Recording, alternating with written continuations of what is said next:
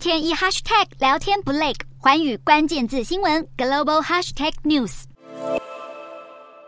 菲律宾国会在二十六号正式宣布，小马可是当选第十七届总统。小马可是将在六月三十号就职，一上任就要面临各种挑战，首当其冲的就是通货膨胀。菲律宾在六月的通膨率达到百分之四点九，写下二零一九年初以来的新高纪录。国内食品和能源的价格高涨，不少人民的生活压力也节节攀升。小马可是带领的新政府计划推动新的经济振兴方案，甚至还延后了原本要在今年底举行的地方选举，以省下预算。然而，除了通膨，新政府还得面对农产品走私的问题。学者表示，在二零二零年进口到菲律宾的大蒜和洋葱总价超过了四千万美元，相当台币十一点九亿元，其中大部分产地是来自中国。然而，菲律宾农业部曾声明，国家只允许中国的水果进口，没有开放蔬菜，因此来自中国的蔬菜只有可能是走私。无法和中国农产品在价格上有所竞争，让菲律宾农民只能选择丢弃作物，成为当局又一个头痛的问题。截至三月底，菲律宾中央政府的未偿债务已经高达十二点六兆披索，约合台币七千零八十三亿的数字，创下历史新高。这让新政府一上台就得尽快找寻新的财政来源，否则小马可是驾驶的经济复苏大船还没起航，就要先搁浅岸边。